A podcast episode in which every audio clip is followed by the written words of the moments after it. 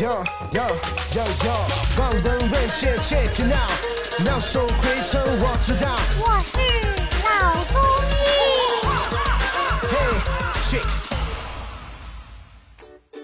本节目由上海团市委、上海中医大、上海青联、上海医卫青联、辣椒智库联合出品，由上海徐浦中医医院特别支持，喜马拉雅独家播出。那么我们前面几期呢，从各个角度来讲了这个糖尿病的方方面面。那么赵医生从中医的这个角度啊，对这个糖尿病是怎么认识的呢？糖尿病在中医的范畴里面呢，它属于消渴病的一个范围。啊，消渴病，就消就是消失的失，不是消失的消。哎，渴就是口渴的渴口渴的渴消渴消渴病。它是由于阴液亏损、阴经亏损、燥热偏盛，就是阴虚，嗯，燥热是它的一个基本病机。阴虚燥燥热，嗯，这两者呢互为因果。呃，阴郁虚则燥热愈盛，嗯，燥热愈盛则阴郁虚，就是两者是互为因果关系的，是吧？嗯，是一个此消彼长哎的这么一个状态。所以消渴病变的脏腑呢，主要在肺、胃、肾肺胃肾，啊。那么其中肺是水之上源，它又叫上消，叫上，我们中医称它为上消。胃为水谷之海，所以主要是扶疏水谷的。那么胃和脾往往连在一起，叫脾胃。脾胃呢，脾为后天之本，主运化的。所以脾胃受到燥热的损伤以后呢，产生了脾阴不足，所以有口渴多饮的症状出来。口渴多饮。啊，这个第三个就是肾，肾是先天之本，嗯，它主要是藏精啊，元阴元阳都藏在里面。那么肾阴亏虚了呢，它的阴虚火旺，虚火就亢盛了，然后上犯心肺，也产生了烦渴多饮。它主要是虚火内生关系。消渴病虽然在肺、胃、肾的不同，但是常常互相影响的，互相之间会影响。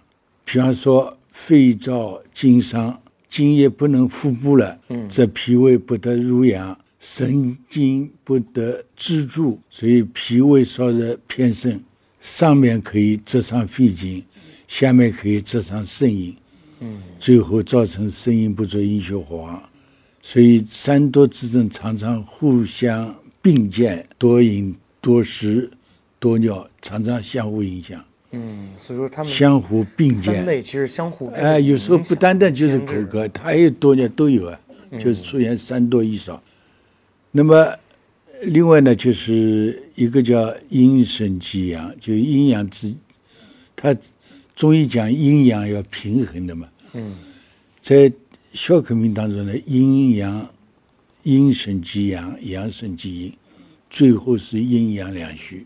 哦，阴阳都虚。所以消渴病虽然以阴虚为主，燥热为标，但由于阴阳的互根、互生、互长，所以日久了阴生极阳，最后产生阴阳俱虚。嗯，所以我们以呃肾阴虚、肾阳虚的都比较多见。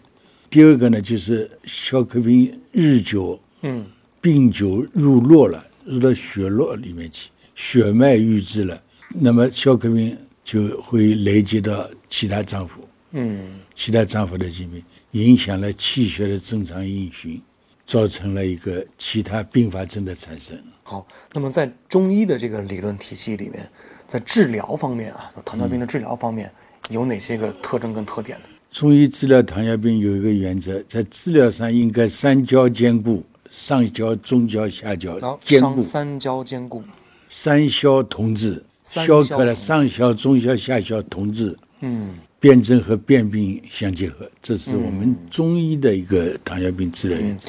那么清代这个陈国鹏有一个《医学新物》，呃，三消里面这一篇里面说到，治上消者以润其肺，润肺啊，润肺，嗯。兼清其胃，啊，润肺清胃，清胃啊。那么治中消者以清其胃，兼滋其肾，啊，清胃滋肾，滋肾啊，这中消。呃，下消者呢，就是滋其肾，兼补其肺，啊，滋肾补补肺，肺啊。这可谓是现今中医治疗糖尿病的大法。嗯，感觉这在这这在，清代时候就对糖尿病治疗已经研究的比较深入了，而且感觉他们三者之间呢有一个上下的一个因果的一个联系，同时呢整体又有一个循环这样一种感觉。对对对。好的，感谢赵医生给我们带来的精彩分享，各位听众，我们下期见。